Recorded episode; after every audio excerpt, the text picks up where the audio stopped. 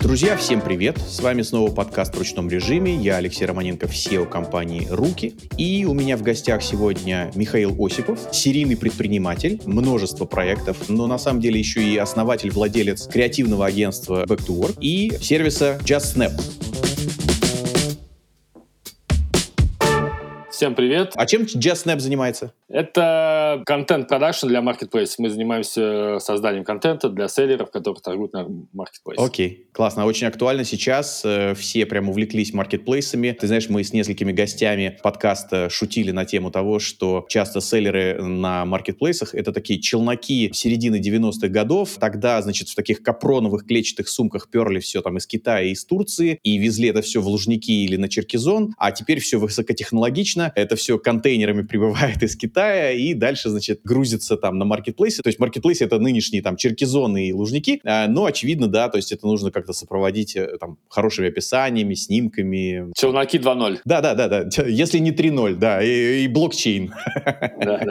На самом деле, я читал э, материалы, которые ты публикуешь, э, слушал твои выступления, и ты знаешь, вдруг как-то это вот у меня отозвалось где-то в сердце история про корпоративную культуру. Причем, ты знаешь, я вот здесь буду тебя немножечко так, ну, как-то провоцировать, потому что то вроде бы о чем ты говоришь, ну, я имею в виду вот там подготовить компанию к публикации на маркетплейсе. И кажется, что это вот прям деньги здесь и сейчас. Э, вот разместились на маркетплейс, и там, не знаю, с завтрашнего дня уже у нас там пошли заказы. А тут вдруг ты начинаешь говорить про там корпоративную культуру, про э, там философию, и кажется, что это, в общем, ну, только для там больших таких взрослых дядей в костюмах где-нибудь там в районе Москва-Сити, в стеклянных небоскребах. И то есть вот насколько вообще вот это вот понятие корпоративной культуры, насколько оно вообще бьется с, ну, там, малым бизнесом, с теми же челноками 2.0, которые на маркетплейсах вот сегодня, здесь и сейчас? Хороший вопрос. На самом деле, я сразу должен сделать небольшую ремарку. Я не какой-то супер HR, да, я не учился этому, там, не знаю, 7 лет или 8 в институтах. Я предприниматель. И, собственно говоря, просто прошел определенный путь и столкнулся с тем, что в какой-то момент мой сотрудник подошел ко мне и спросил, Миша, а какие ценности нашего агентства? И на этот вопрос у меня не было ответа. Естественно, я взял взял, говорю, паузу, говорю, мне нужно подумать. Я подумал, просто заманьячил эту историю, стал изучать и понял, что это, в принципе, ну, как будто бы это основа. На самом деле, вот у меня есть такая, как бы, если будем говорить метафорами, да, немного, то корпоративная культура — это некий бульон просто, в котором варятся все бизнес-процессы. То есть это какая-то связующая вещь, которая есть, в принципе, уже, ну, на любом старте. И даже люди, которые выходят на маркетплейсы, они, э, как правило, взаимодействуют с другими людьми. Соответственно, они проявляют какое-то отношение, какое-то внимание, на что-то обращают. И вот эта модель поведения тоже отчасти кусок корпоративной культуры. Да, отвечая на вопрос, нужна ли она малому бизнесу, безусловно, нужна, потому что сам прошел э, этот момент, говорю, когда мы начинали, мы ничего не знали, и как и все предприниматели, мы постоянно тушили пожары, то тут, то там, затыкали дыры, но вот по факту, как оказалось, это просто ну, бульон. Очень сложно объяснить, короче, что это за субстанция, да, очень много есть определений, я вот придерживаюсь просто такой классического, наверное, определения, что это совокупность эффективных моделей поведения, внутренний кодекс двух компаний, которые которые прошли проверку временем, и ее разделяют все сотрудники компании. Другими словами, есть такое еще понятие, как «у них так принято». Это вот про корпоративную культуру. Слушай, э, ты знаешь, выходит, что у некоторых, ну пусть там малых предпринимателей, это ну, опять же, корпоративная культура или некое понимание э, вот этой философии, оно существует, оно может быть не выражено э, в виде какого-то документа, но тем не менее у кого-то в голове оно есть, потому что мы же вот неоднократно сталкивались с тем, что как-то вот приходишь в компанию, да, и чувствуешь, что вот они какие-то особенные, все такие немножко даже друг, друг, друг на друга как будто похожие. А я так полагаю, что это происходит от того, что э, руководитель набирает э, людей, которые, ну, как-то близки ему вот э, и разделяют Э,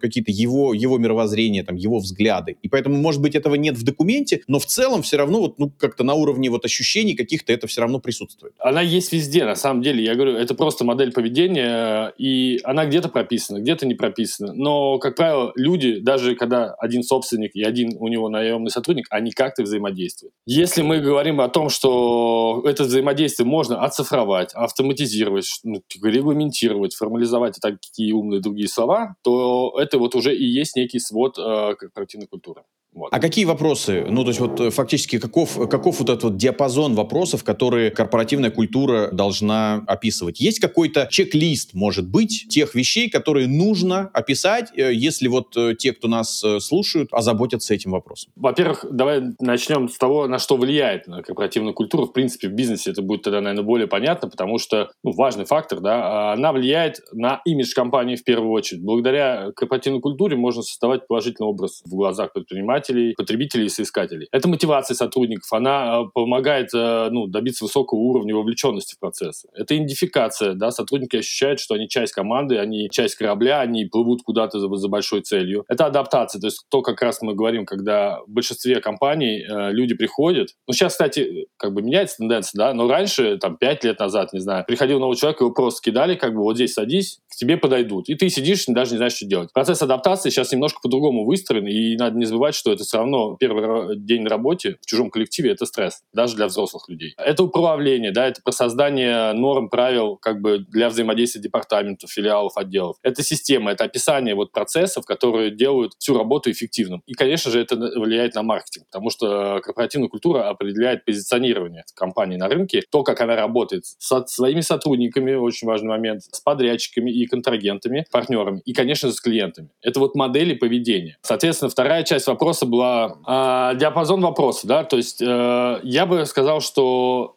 это все, что касается вашего бизнеса, отвечающие на вопросы, что, когда, кто, зачем, почему и как это должно происходить э, и кто это делает. Потому что это как раз определенные виды регламентов, э, которые людям дают понимание того, как устроен бизнес, в который они пришли. Это много вопросов, их, конечно, так не перечислить, но общий вектор — это просто все, на что можно ответить. И чем больше будет описано, тем э, легче будет людям понимать. Ну, то есть по мере, э, ну, как-то роста, развития бизнеса этот документ может еще и как-то развиваться, дополняться? Он живет э, с первого дня. На самом деле, как только вы его как-то собрали, в разных компаниях по-разному. Мы начинали с того, что мы сделали PDF-файл, он назывался «Памятка новичка». И туда мы запихнули вообще все, что только можно запихнуть, что у нас было на то то, на то время 5 лет опыта, то есть взаимодействие с бухгалтерией, взаимодействие с этим отделом, взаимодействие с клиентом, что делаем, как составляем сметы. То есть, ну, все-все-все описали и высылали PDF. И на самом деле первый день э, сотрудника в агентстве выглядел так, что он приходил просто, мы, мы ему закидывали 5-7 PDF, и он просто сидел их читал. Впоследствии, вот и сейчас я транслирую и работаю с другими компаниями, я делаю корпоративный портал. Просто создаю некий сайт, который работает по доступу, и там есть уже разделы, потому что это уже просто ну, инновационнее и удобнее. Дальше мы пойдем, наверное, вообще в какой-то какое создание, возможно, внутренних корпоративных ботов, не знаю, и они будут выдавать информацию постепенно. Есть уже русские, э, российские, извиняюсь, программы, которые занимаются корпоративными университетами э, внутри э, компании. То есть это тоже определенный процесс адаптации сотрудника, который еще до того, как он ну, его приняли работу, уже проходит какие-то тесты, обучение на... Ну, вот я два сервиса знаю российских, которые этим занимаются. Я еще хотел маленькую ремарку сказать, что все, что нас здесь смущает, это слово корпоративное. Это корпорация, это что-то большое, это какие-то такие, не знаю, синонимы, да, это вот, это сбивает с толку. На самом деле здесь можно корпоративное заменить на бизнес, и тогда будет понятно, это бизнес-культура. Ну или какой-то кодекс. Да, совершенно верно. В общем-то, какой-то кодекс, э, причем, опять же, не обязательно там административный, гражданский или уголовный, да, вот это какой-то кодекс, это свод правил, свод правил, э, по которым живет компания. То есть там, как относится к клиентам, как работает с возражениями или каким-то недовольством, как э, принимает новых сотрудников, как их адаптирует. Вы уже начинаете разбираться, Алексей. Ну, э, слушай, я готовился, да, я готовился, поэтому что-то что почитал.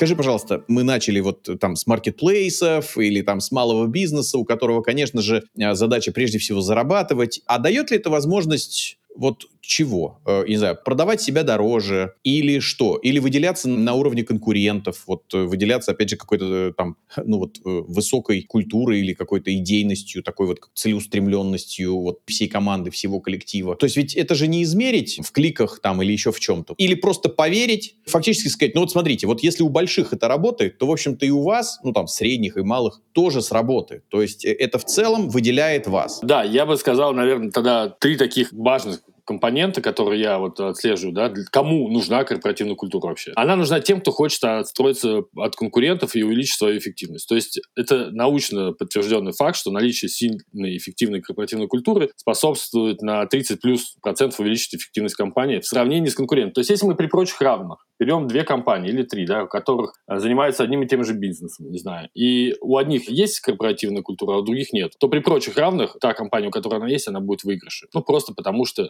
э, как бы дополнительные бонусы э, от работы там. Соответственно, тем, кто хочет, э, очень важный пункт, на самом деле, тем, кто хочет снизить расходы на поиск кадров, да, вообще убрать текучку, это момент такой, что поиск, найм, адаптация одного сотрудника в среднем, мы замеряли, что занимает от, ну, то есть давайте посчитаем, в принципе, вместе. То есть, а, если вам нужно сегодня найти сотрудника, то вы, если у вас есть HR, а если это совсем малый бизнес, то его нет, вы сидите, пишете вакансию, вы ее размещаете, потом, я не знаю, сколько это там, час-два занимает, потом вы ее, а, смотрите отклики, это тоже сколько-то часов занимает, потом вы назначаете собеседование, кто-то приходит, кто-то опаздывает, кто-то отваливается, то есть это нужно большой пост, то есть это типа, там в течение недели что-то происходит, потом через неделю вы еще досмотрите, смотри, какая вакансия, есть, условно говоря, неделя-две это занимает, потом приходит человек, да, и вы даете ему испытательный срок. И он отрабатывает в 99% случаев испытательный срок сейчас 3 месяца. Ну, так вот просто принято. Он отрабатывает 3 месяца и уходит и у вас цикл начинается заново. Соответственно, если вы один руководитель, там, да, это небольшой бизнес, у вас, бизнес у вас там 5 человек, не знаю, то вы просто опять, типа, выключаетесь из своих э, рабочих моментов и начинаете опять искать. И это может быть повторяться. А давайте представим, что вам нужен не один сотрудник, а три. Соответственно, вот э, столько времени занимает поиск и ошибка в адаптации человека. Просто говорю, что сейчас, если обратиться в HR-агентство, это информация даже прошлого года, да, в районе 100 тысяч рублей стоят их услуги. Добавляем сюда вот это вот э, три месяца времени на адаптацию, обучение, да, и если это несколько сотрудников, то это минимум 300 тысяч рублей, вы просто как бы вот ну, отдаете. Потом вы можете посчитать стоимость своего часа как руководитель, да, и при, прикинуть вообще, надо вам оно это или нет. Это я взял по нижней границе. Вообще, мне, когда я привожу эти цифры, говорят, на самом деле это может стоить за одного сотрудника не 100 тысяч, а 300, 400 и 500. Все зависит от э, того, кого ты ищешь. Если ты ищешь топ-менеджер, ты посидишь подольше, чем две недели, это точно. Вот, поэтому когда есть корпоративная культура, есть план найма, есть вообще понимание того, кого ты ищешь, зачем ты ищешь, подо что ты ищешь. Это уже как бы намного разгружает, да, слепой поиск. Потом у тебя есть э, этап найма самого, взаимодействия с искателем. Ведь очень важный момент, я сейчас немножко углублюсь, что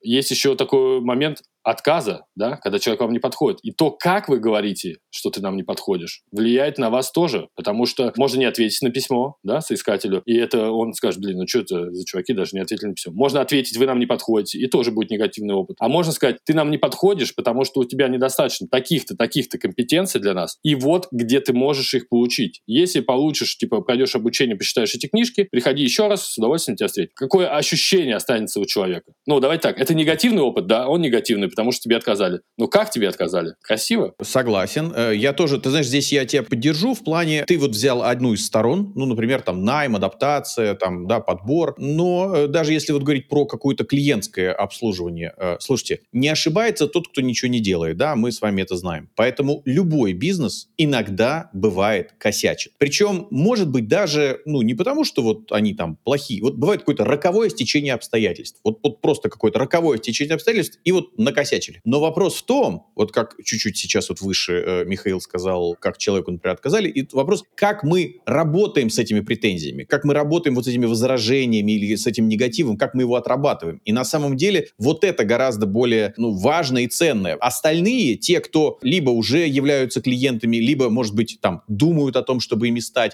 глядя на то, как этот негатив был отработан, насколько это было мягко, в смысле грамотно, так вот как-то бесшовно, вполне себе примут решение что ух ты, слушай, ну они вообще красавцы. Вот красавцы. Понятно, у всех бывает, все иногда косячат, но отработали шикарно. Да, на самом деле этот момент еще такой, что что прописано в ваших ценностях, да, когда вы работаете с клиентом. Потому что если у вас ценность сервис, да, ну то понятно, что вы натаскиваете и сами все время думаете про то, как оказывать сервис. И это будет видно, потому что, ну, когда ты мысленно себя запрограммировал, ты делаешь это с другой энергией, не знаю, с другим подходом, по-другому, короче. И возвращаясь просто назад, последний, третий пункт, да, я хотел просто дополнить, что корпоративная культура нужна тем, кто хочет сильный HR-бренд. Это как раз момент такой, что чтобы вас искали, а не вы искали соискатели. Понимаете, в чем разница? Потому что когда вы, вам нужен человек, вы начинаете слишком много действий делать. А когда у вас сильный HR-бренд, то есть вы хорошо выглядите на уровне рынка, да, как работодатель, и люди говорят, блин, там, там так классно, там все работают, посмотрите. Мы не будем называть IT-гигантов, э, да, нашего э, российского бизнеса, но именно у них достаточно сильная корпоративная культура, и все думают, блин, очень извиняюсь, что я подругиваюсь, вот, э, все хотят просто там работать. Поэтому сильный HR-бренд — это тоже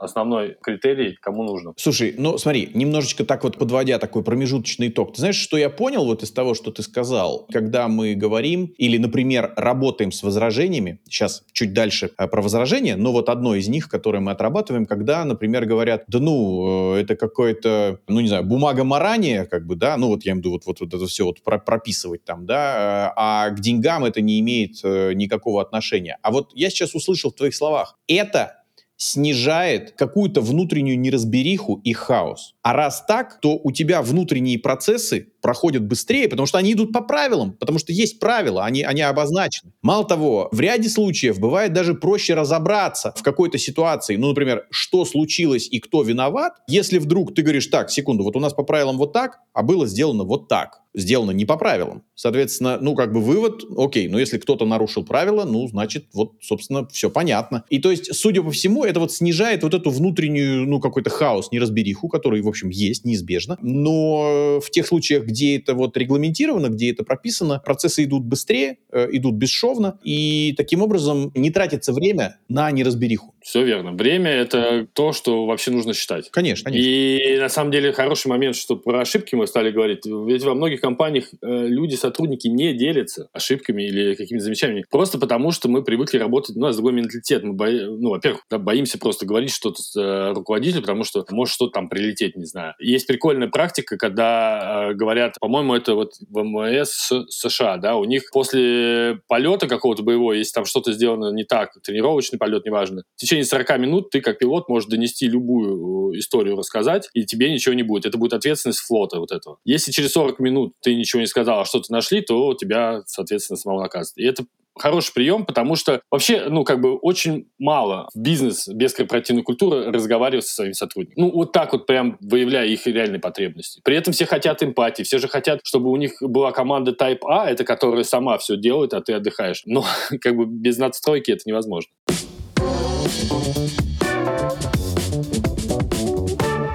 Слушай, ну вот чуть выше упомянули, если вот возражение э, корп-культура не про деньги, э, там, да, и только вот, не знаю, отнимает время, еще э, с какими-то возражениями приходится сталкиваться? Ну, такие, может быть, какие-то типичные. Я так скажу, ко мне приходят тогда, когда уже они осознали, что надо лечить. Я лично говорю, что нужно лечить причину, а не следствие. Это проще, дешевле. То есть, если ты делаешь профилактику своего организма, то это значительно дешевле, чем лечить на какой-то стадии. Да, люди не видят прямой выгоды, потому что ну, нужен вот этот час разговора, да, как сейчас у нас с вами, про то, что, на что это влияет, зачем это нужно, как это поможет собственнику. Типа, есть люди, которые не могут делегировать, вот они, то есть там переживают, это тревога, это много-много-много факторов снимается, и когда ты разжевываешь, да, но зачастую, конечно, то есть самое большое возражение или там комментарий, вот ты нам сделаешь корпоративную культуру, ты уйдешь, она будет без тебя работать? Хороший вопрос, ребята, как бы, но он уже не ко мне. Я занимаюсь созданием основ, то есть я просто раскрываю потенциал того, что есть. И дальше, конечно,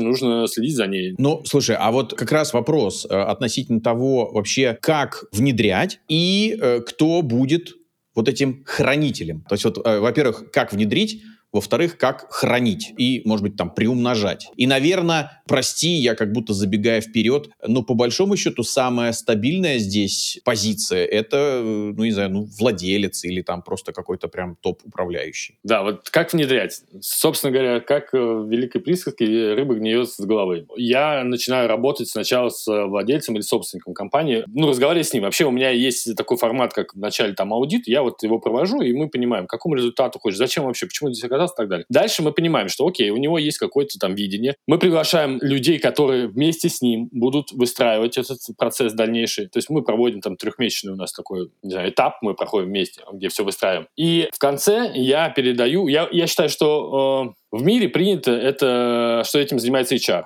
Но у HR, на самом деле, это опять тоже название, там очень много подразделений, потому что есть э, HR, который просто рекрут, он просто ищет людей. Есть HR, который занимается как раз внутренними коммуникациями, да, который как бы работает просто с, внутри сотрудниками, вот, который над их компетенциями. Есть еще, на самом деле, в Америке много разных подразделений, которые отвечают только за премии, только за бонусы, то есть там миллион всего. Вот нас принято, что это занимается HR. Я считаю, что да, наверное, это область HR, но если он занимается у вас еще и рекрутингом, это очень много для него. Поэтому я рекомендую нанять или сформировать такую должность, как э, HR-менеджер или менеджер по корпоративной культуре. Я глубоко убежден, что, что в малом бизнесе э, можно эти должности совместить с офис-менеджером, даже, может быть, с SMM-менеджером каким-то, э, ну, незначительной долей. Можно найти человека, который будет работать 2-3 дня в неделю, просто следить за тем, что происходит. Потому что пришел новый сотрудник, его надо провести именно, ну, заполнить, так сказать, все данные внести его в, в этот портал, чтобы он уже отображался, там какое-то оформление. Поэтому, да, мы начинаем работать с собственниками и в дальнейшем передаем где как, где нанимается менеджер по корпоративной культуре, кому-то где-то HR, где-то администратор, где-то офис-менеджер и так далее. Там не так сложно, то есть когда уже есть куда писать, э, уже гораздо проще, потому что сейчас это просто все разрознено.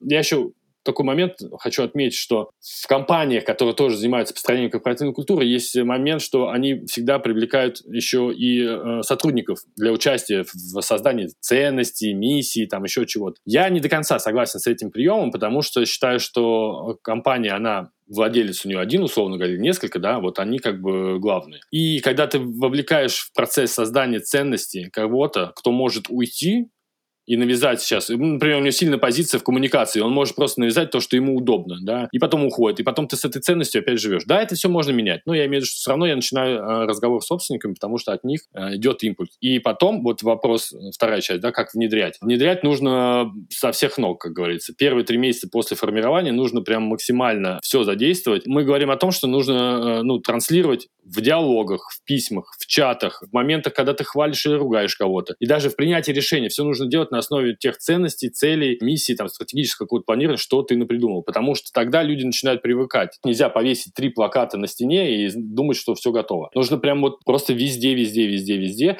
говорить, так, давайте разберем этот кейс. На основе наших ценностей мы должны поступить вот так вот. Или там, для нас важно, там, стать лидером рынка, хотя не очень правильная цель, но тем не менее, да, тогда что мы должны сейчас делать? И вот все время вот в это вот, э, я даже, у меня есть пример, когда э, компания, у нее там четыре такие классные ценности, буллета, и мы их просто в подпись вставляем. Э, в почте, потому что они очень часто коммуницируют там внутри и с клиентами, с подрядчиками, и это прикольно, потому что все уже сразу видят. И это и внутри работает, и вовне работает. И очень важно, конечно, чтобы ценности откликались сначала у руководителей. Он должен обязательно выступить с какой-то пламенной речью, объяснить, что это такое, с чем это едят, как это будет работать, почему мы вообще такие, такие, такие. Потом сделать эту презентацию, положить везде, везде, везде все за... Первые три месяца нужно биться ну, во все орудия. Да вообще, в принципе, не останавливаться лучше. Слушай, а вот как пример, вот можем разобрать, вот ты говоришь, стать лидерами рынка, э, ну, как бы не очень э, там годная цель. А мне кажется, что вот, ну, просто многие, я вот ловлю себя на мысли, ну, это вот, знаешь, как там, не знаю, в уставе компании, то есть там э, цель бизнеса, там, получение, ну, выгоды, там, да, это, ну, это нормально, это любой бизнес. Так и тут, да, там, ну, да, стать лидерами рынка, ну, хорошо, в своей, там, в какой-то своей, там, категории, там, в своей нише. А ты говоришь, цель неправильная, окей. Вот давай поковыряем, препарируем, а какая правильная? Нет, на самом деле, ну, если уж и мои слова, да, как говорится, препарировать, то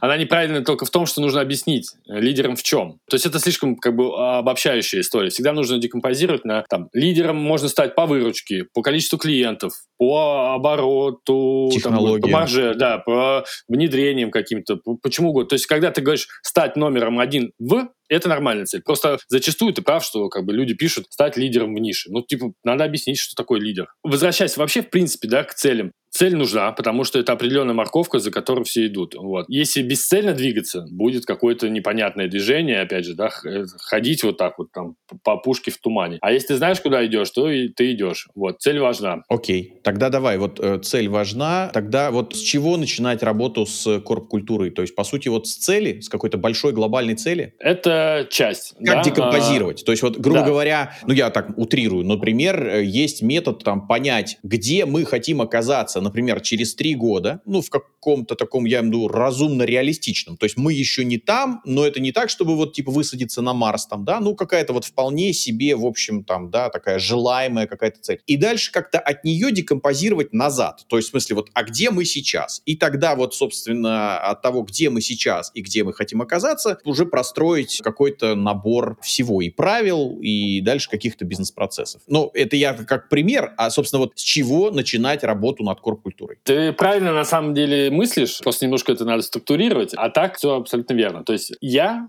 это сугубо мое мнение, вот, как специалист по корпоративной культуре, вижу четыре основных столба корпоративной культуры. И то, с чего начинать нужно вот прям, ну, это вот база. Первое — это ценности. Это то, что откликается у собственника или у топ-менеджмента, то, как они делают? Это принципы вообще взаимодействия. Что важно, что не важно. То есть у нас, например, была ценность там «работаем честно». Да, это кликбейт, да, это типа, ну, как бы у всех так можно написать. Но ценности становятся индивидуальными, когда мы объясняем, а что значит для нас работать честно. Например, мы делаем мероприятие, мы покупаем два ноутбука туда, клиент за них заплатил, мероприятие закончится, а мы их не отдаем. Ну, думаем, оставим себе. В смете есть все, вроде как бы... Вот это работать нечестно, поэтому мы должны сообщить клиенту, что, ребята, у вас остались два ноутбука, если они вам нужны, вы можете их забрать. И вот тогда Э, вот так работает ценность, потому что нам важно. Если тебе важна ценность, э, например, быть пунктуальным, то твой бизнес не будет опаздывать, потому что ты будешь говорить, так, ребят, ну, это в тебе заложено. И так далее. Все время ценности, в чем основная проблема? Что люди думают, что это какое-то красивое название, непонятно, почему оно у всех одинаковое и так далее. На самом деле оно становится индивидуальным, когда ты описываешь, что для тебя значит быть пунктуальным, что значит работать честно, что значит не делать ради сделать. У нас такая ценность была. Это когда ты, тебе говорят делать, но ты должен подумать, зачем ты это делаешь, какой профит это, а не слепо. А это касается ценности, первое. Второе — это цель. Соответственно, это важная цель. То есть это как раз ты немножко там скрестил э, цель и vision, сейчас объясню. Цель — это что-то амбициозное, да, но достижимое. Это вот, э, я так примерно говорю, год, два, три, вот куда мы хотим как раз. Оборот, не знаю, количество клиентов, что угодно. Это вот мы идем. А цель важна, потому что бесцельная прогулка так себе прогулка. Но иногда полезна, но не в бизнесе. Третий момент — это миссия компании. Зачастую люди путают ее с глобальной целью, но на самом деле миссия компании — это то, зачем ты вообще это все дело затеял. Миссия компании, она как бы, чтобы вообще понять, это польза обществу. Какую пользу приносит обществу твой бизнес? Кроме того, что ты на нем зарабатываешь. Это понятно. Это своего рода такое «почему?» Ну, то есть вот «почему мы?» Ну, скорее, знаешь, эта часть и почему вы вообще это делаете, почему людям нужно этим пользоваться, какой профит у них от не именно вас выбрать, а именно вот ваш продукт использовать, да, как это помогает им жить, не знаю, еще что-то. Например, сейчас вот у меня есть э, в работе ресторан японской кухни. Ну, их миссия — это знакомить людей с японской культурой. Миссия, миссия. И четвертый, самый тоже важный момент, который э, ты э, проговорил, это vision, я его называю. Это представление своей точки Б, кто ты там, что ты там делаешь, как выглядит твой бизнес через 3-4 года, э, что ты чувствуешь, как ты работаешь, ну, так немножко коучинга, да. И, соответственно, когда ты эту картинку уже визуализируешь, представляешь, ты понимаешь, как к ней двигаться ты совершенно прав, что можно отмотать назад. Тогда, если я живу в Дубае, не знаю, и у меня все само работает, то сейчас что я должен делать? Ну, значит, ты должен уже как-то автоматизировать процессы, чтобы само работало, и потихонечку выбирать, не знаю, национальный смотрит Дубай или где. Поэтому четыре компонента, с которых просто можно начать факультативно самому, не обязательно нанимать кого-то что-то делать. Просто сесть и подумать, окей, что мне ценно, что я хочу, чтобы моя компания а, работала по каким принципам. И создаешь от трех до пяти ценностей, потому что 8, 10, 500 500 это уже никто не запомнит. Нужно 3-5 основных. Дальше ты пишешь цель, какую, что ты хочешь, кем ты хочешь быть. Дальше ты пишешь миссию, какую пользу ты приносишь обществу. И э, четвертое — это vision, просто, в принципе, визуализируешь свое представление. И все. Этого достаточно просто, чтобы начать развивать корпоративную культуру.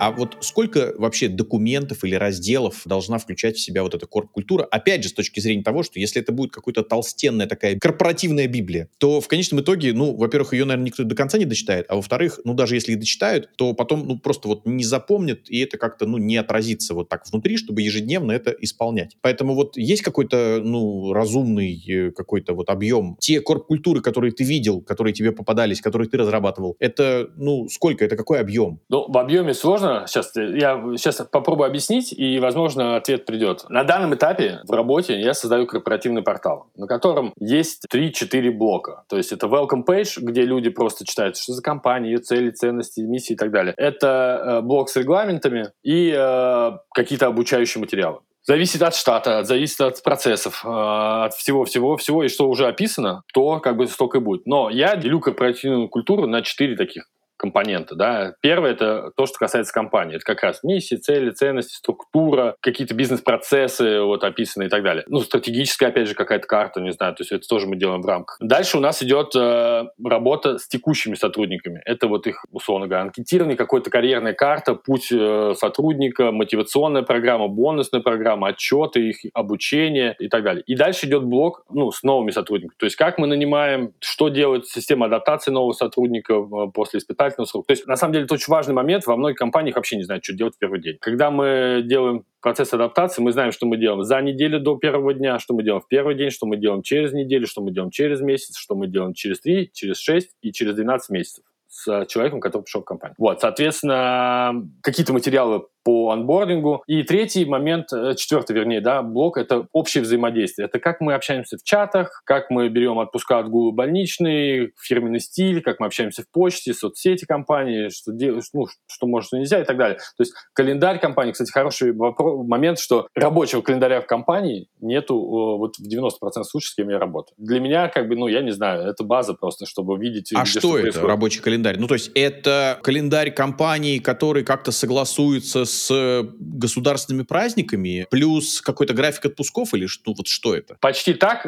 В календаре э, мы отмечаем то, когда отгул, пришел, отпуск, болеет, э, дальше какие-то важные встречи созвоны, корпоративные мероприятия внутри, дни рождения компании, дни рождения сотрудников. И собственник или владелец бизнеса всегда может зайти в этот календарь и посмотреть, так, не то чтобы его лично, там, есть у него встреча или нет, а просто посмотреть, что у него в бизнесе ну, происходит. Кто сегодня работает, кто не работает, по какой причине, сколько не работает. Просто это же я не выдумал, да, откуда с головы. У меня был случай, когда у меня больничные никак не регламентировались. Люди могли брать, в принципе, они говорят, я себя плохо чувствую раз, день, два, три. И потом я смотрю, смотрю как-то на календарь и понимаю, что человек отдыхал в начале три месяца, потом, ой, три дня, э, в конце месяца три дня. И получается, шесть дней он просто проболел, я никак это не зафиксировал, но при там какой-либо зарплате, не знаю, 150 тысяч, это 5 тысяч рублей в день. То есть я ему просто заплатил как бы денег, и тогда я сделал регламент по больничному. Я просто, извини, углубился немножко. Это может быть, но ты знаешь, вот мне так повезло, или там, я не знаю, или не повезло, что я работал в таких компаниях, где больничные оплачиваются, ну, согласно законодательству. А согласно законодательству ты там прям прилично теряешь на больничном э, по сравнению с рабочими днями. Поэтому, ради бога, бери больничный, только ты получишь там, не знаю, половину или там треть зарплаты. Поэтому там дальше уже, так сказать, тебе решать. Ну, если ты действительно, как говорится, руку-ногу поднять не можешь, ну, тогда болей. Все верно, Алексей. Просто мы говорим о том, что не все э, такие компании. Ну, мы говорим про совсем маленький, если микробизнес. И когда у тебя пять человек, ты торгуешь цветами, у тебя не будет никакого господдержки в этом плане. Ну, и поэтому я просто говорю, что маленький лайфхак, да, что я просто внедрил такую историю, что э, у тебя есть один день в месяц, чтобы решить, болеешь ты или нет. Если ты не болеешь, ты выходишь завтра на работу. Если ты болеешь,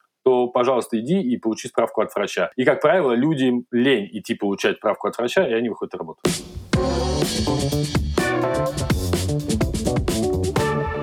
Слушай, а очень интересно. Просто казалось, что вот э, в том случае, когда вы имеете дело там с, э, ну, созданием, может быть, какого-то креатива или вот то, что ты упомянул, э, значит, вы там для маркетплейсов там разные штуки делаете для клиентов, то, в принципе, ведь можно же, наверное, пусть даже не очень хорошо себя чувствовать, но в целом, что, там, подключение к интернету есть, ноутбук вот он, как бы, вот бери и работай. Это очень сложный вопрос, на самом деле. Хорошо, что ты его просто поднял, потому что сейчас много компаний, где много удаленных сотрудников. И вот как раз каком формате работы э, эта корпоративная культура крайне важна, потому что это единственное, что вообще может как-то связывать, сплетать какие-то вещи удаленно. И в чем проблема? В том, что приходя в офис, мы чувствуем какую-то теплоту, эмпатию, заботу, не знаю, поддержку и так далее. А в онлайн, к сожалению, это есть, но это вот просто на уровне каких-то эмоций, там, через камеру, да, и как раз какие-то даже онлайн э, взаимодействия нацелены на работу сотрудника с его мышлением, с его психологическим состоянием, вовлекают его. Когда о тебе заботится даже онлайн, ты как бы, ну, начинаешь как бы немножко быть обязанным, да, ну, как будто бы, то есть ты чувствуешь, что к ну, тебе проявляют ответить внимание. взаимностью, да. да, ну, да, не, да не то, чтобы прямо вот обязанным, но вот именно каким-то взаимно таким обязанным, ну, в смысле, именно да, взаимностью, да. да, да. да. Угу. Ты прав. Вот, да, то как раз, э, ну, это очень важно сейчас делать, и мы очень много работаем сейчас над тем, как нам выстраивать э, в компаниях как раз работу с удаленными сотрудниками. То есть иногда э, я предлагаю делать какие-то выезды к ним в город или их приглашать сюда, то есть если есть э, возможность у людей. Возможно, собирать их в каком-то городе. То есть все время нужно с ними взаимодействовать. Конечно, собственник сам не потянет. Я вообще считаю, что это не задача собственника, в принципе. Он должен заниматься стратегическими вещами. Но должен вот быть какой-то менеджер, да, по корпоративной культуре HR, который занимается вот этим состоянием сотрудников. Ну, вот. ну, в том числе руководитель, конечно, тоже на это смотрит. А, но вот организации, наверное, каких-то процессов, это уже кто-то должен делать руками.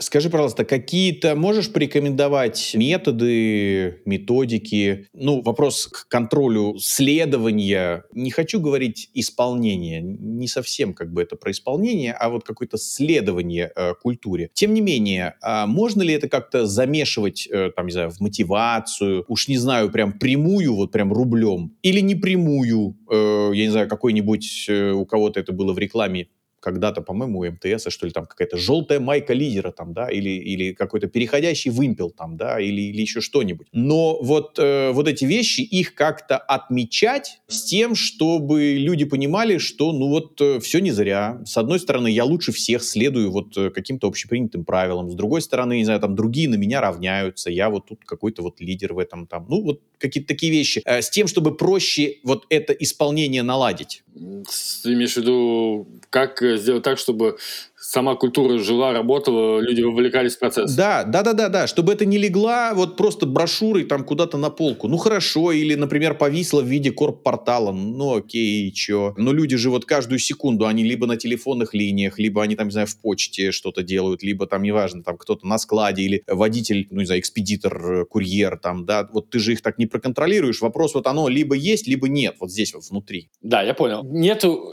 это не таблетка, сразу вам скажу, типа, что корпоративная культура она не решит все проблемы. Это просто сокращение очагов возгорания, вот так скажем, да, то есть можно уменьшить просто моменты, где это может загореться. Это раз. Во-вторых, есть вовлечение, есть элементы геймификации, и если позволишь, я быстро расскажу свой опыт. Мы сделали такую историю, причем не то чтобы мы ее придумали, но она, оказывается, это как бы инструмент известный, вот, а мы тогда просто об этом не знали. То есть у нас есть, когда мы принимаем сотрудника, у него есть джип-офер, да, у него есть э, понятно описанные его обязанности. И вот к этим обязанностям мы прикрутили систему баллов. И то есть человек делает ежедневные свои задачи, но э, его руководитель отмечает, как он сделал, ну, там свои методология, вот, а, свой алгоритм. И в конце месяца мы награждаем человека, который набрал больше всего баллов. В начале года у нас играло три человека. К концу года рубка была уже из 25 с лишним человек. Ну, то есть 25 с чем-то там, то есть участвовало. Это э, как повлияло? То есть они делают обычные свои задачи но получают за это какой-то балл. Что было суперпризом для нас, тогда мы сделали, я не помню, по-моему, поездка куда-то, мы хотели часы Apple Watch подарить и AirPods. Это стоимость там 50-100 тысяч рублей, но в течение года люди классно работали. Э, во-вторых, нужно самому собственнику или ответственному человеку транслировать, что это важно, что мы все, у нас корпоративная культура, э, она вот так. Она, то есть замечать проявление. И вот э, какая проблема, что мы хорошие это всегда не, ну, не проявляем, да, а только реагируем на плохое. И вот тут надо наоборот сделать, как раз э, делать акценты на то, что вот у нас ценности, у нас это, у нас тут постоянно говорить об этом, постоянно, тогда люди заражаются. То есть когда есть человек, который болеет, условно говоря, этим сильно. Он прям будет втюхивать, э, сажать зерно в каждого, и оно как-то, но разрастется. Ну, так или иначе. Даже самый сноб, циник, не знаю, за складом, э, увидит, что все вокруг бегают, горят, носят э, майки э, с логотипом компании, не знаю, ездят на день рождения там куда-то. Ну, он не будет белой вороны. Это как раз обратный эффект. Он захочет тоже, ну, ну что там у вас? Ну давайте я тоже пойду. Ну, то есть и все, и вот... Евангелизм. Да, да, да mm-hmm. совершенно верно.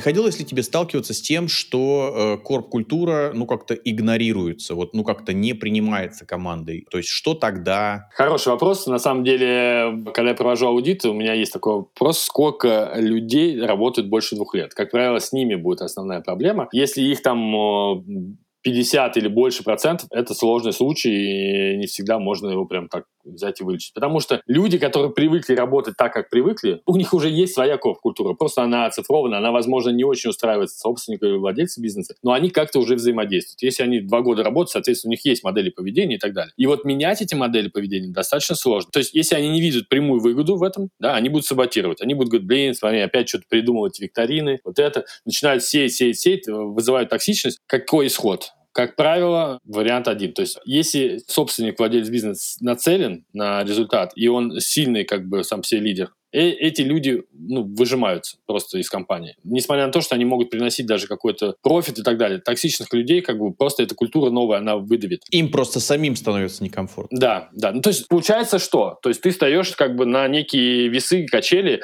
и ты на одной стороне, которую хочешь изменить и внедрить, и человек, который поработал у тебя несколько лет, и он супер, может, даже какой-то профит приносит, он против этого. И вот начинается тогда, чей это бизнес, кто здесь лидер, и как бы, ну, вопросы, да, собственно. Ты передавливаешь, да, может быть какая-то потеря. Обычно происходит чистка, ну, правда, кадров. В течение года люди понимают, что им это не свойственно, им не нравятся новые правила порядки и уходят. Но приходят новые. Ты уже э, говоришь им свои правила как не то, что мы меняем что-то, а это вот наши новые правила. И люди это хорошо воспринимают. Поэтому, к сожалению или к счастью, там, не знаю, да, происходит некая ротация персонала, безусловно, 5-15% всегда могут. Ты знаешь, это хорошо. Вот серьезно. Я, опять же, для наших даже слушателей скажу, что вот э, я просто из своего опыта могу сказать, что должен быть постоянный приток свежих людей. Приходят люди из других компаний, с другими культурами, разного размера, разных по составу. И вот это вот какая-то насмотренность и вот это вот привнесение э, каких-то новых ну, откуда-то наработок, какого-то нового опыта, это всегда ценно. То есть, э, вот э, как Михаил сказал, тут, Миша, именно вот в поддержку тебя, что в целом, если у вас культура сильная, она это переварит, но, скорее всего, даже возьмет что-то лучшее, ну, а там что-то плохое не возьмет. Поэтому в целом, я считаю, что приток новых людей, он прям вот жизненно необходим. Нельзя замыкать компанию, команду вот, вот, вот прям внутри. И такое, ну, вот по принципу буквально, не знаю, там, семьи, там, да, вот э, должны приходить новые люди. Я дополню, что классно, когда это еще в рост компании идет. Когда у тебя новые люди приходят на рост, а не когда ты, ну, там, какая-то ротация. Это вообще двойной супер. И важный момент просто еще как раз про ротацию. Когда у тебя есть ценности, какая-то корпоративная культура, да, то люди, когда ищут работу, они смотрят. Сейчас новое поколение особенно важно, типа, чтобы была миссия, ценности, чтобы это все откликалось у них, они все немножко по-другому воспитаны. И человек, который, для которого экология является как ценностью, да, который дома сортирует мусор, он не пойдет в Норникель работать, потому что там разлилось недавно пятно, потому что, ну, понимаете, да, то есть вот на, на таком уровне люди делают выбор. Ты знаешь, да, я подтвержу, э, кому будет интересно, потом поделимся, ну, я думаю, мы в материалах поделимся, вот то, о чем ты говоришь. Я где-то читал кейс, по-моему, бренд одежды, не соврать, по-моему, Патагония. Вот они как раз увеличили продажи, причем, ну, у них них не было это вот прям самоцелью, но они действительно объявили, что поскольку это вот одежда для активного отдыха, походов в лес, в горы, там, я не знаю, всякого, да, то вот э, они там какие-то отчисления с продаж вот этой одежды делают, ну, там вот фонды, фонды защиты природы, там, в борьбу там с мусором. И то, как ты сказал, то есть фактически вот молодое поколение, казалось бы, вот людям там постарше, ну, не всем это, э, ну, как-то кому-то все равно, да, вот. А э, вот молодежи это важно, и тем самым они приобрели, да, действительно большую аудиторию, и у них продажи выросли, хотя это не было там самоцелью таким образом продажи поднять. У молодого поколения сейчас большой акцент как раз на то, чем занимается компания, что она делает, какую политику она ведет, как она занимает там по отношению к мировым стрессовым трендом, там, когда есть буллинг, life, black matter, вот эти все вещи, то есть они просто считывают э, так, не так. Ну так да, далее. то есть э, когда э, цель у бизнеса не просто зарабатывать деньги, а как бы делать мир лучше. Ну да, окей, хорошо, наш продукт там или наш сервис, ну вот таким образом решает там вот эту задачу, но да, тем самым мы делаем там, не знаю, людей вокруг счастливее, мир лучше, и, в общем, действительно, ну вот как Михаил вначале сказал, к вам буквально очередь выстраивается тех, кто разделяют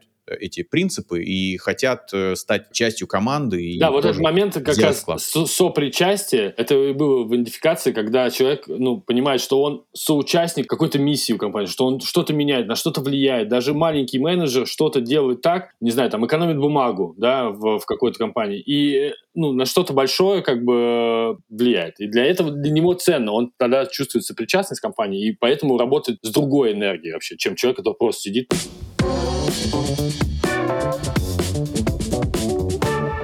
Давай в завершении каких-то наставлений, рекомендаций нашим слушателям. Это, в общем, как правило, малый микробизнес иногда на тему корпоративной культуры, на тему ее формирования и вообще выражения ее как-то в явном виде. Я просто вот говорил об этом в середине, да, что это важно. Ну, на самом деле, корпоративная культура важна. То есть я просто не HR, ребята. Вот, я такой же предприниматель, как вы. И просто сталкиваюсь с такими же проблемами. Каждый день тоже тушу пожары. И просто в какой-то момент понял, что можно их тушить меньше. Можно заниматься стратегическими целями компании. Нужно мыслить как бы про то, куда ты идешь, там, как ты двигаешься, а не делать руками. Нужно учиться делегировать, нужно не объяснять по сто раз одно и то же. Нужно создавать бренд компании, работодателя, чтобы действительно к тебе хотели идти работать. Нужно делать прозрачную систему мотивации, нужно этим заниматься, там, растить компетенции сотрудников, свои личные. Очень большая проблема, что люди не э, обучаются. Еще прям немножко провалюсь в конце, что как человек который не учился работать с персоналом, может э, обучить кого-то и, и вообще как он может работать. То есть это все по наитию как-то, на Иисусе тя, тяги мы говорим. А если э, вы начнете прокачивать себя, своих людей, свою команду, то это будет кратный рост. И самое главное, появится вайп. И вот эти такие шесть компонентов, которые я сейчас описал, и есть база. И начать можно, правда, сесть и написать, что такое ценности компании, миссия, цель,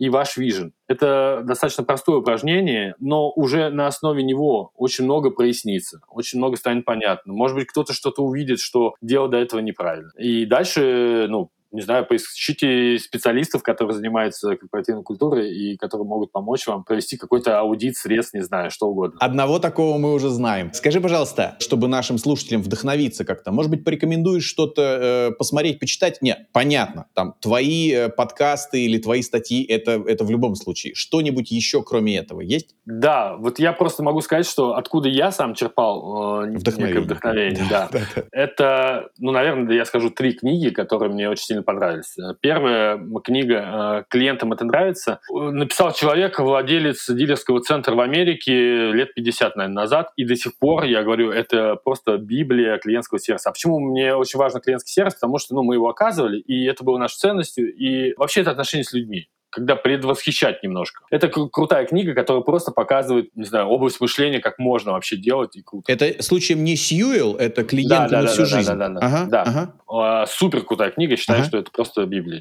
Вторая книжка, наверное, это Маженков, это ген директора. Это Владимир Мажиков, соответственно, он был директором аудио-спеццентром Таганки.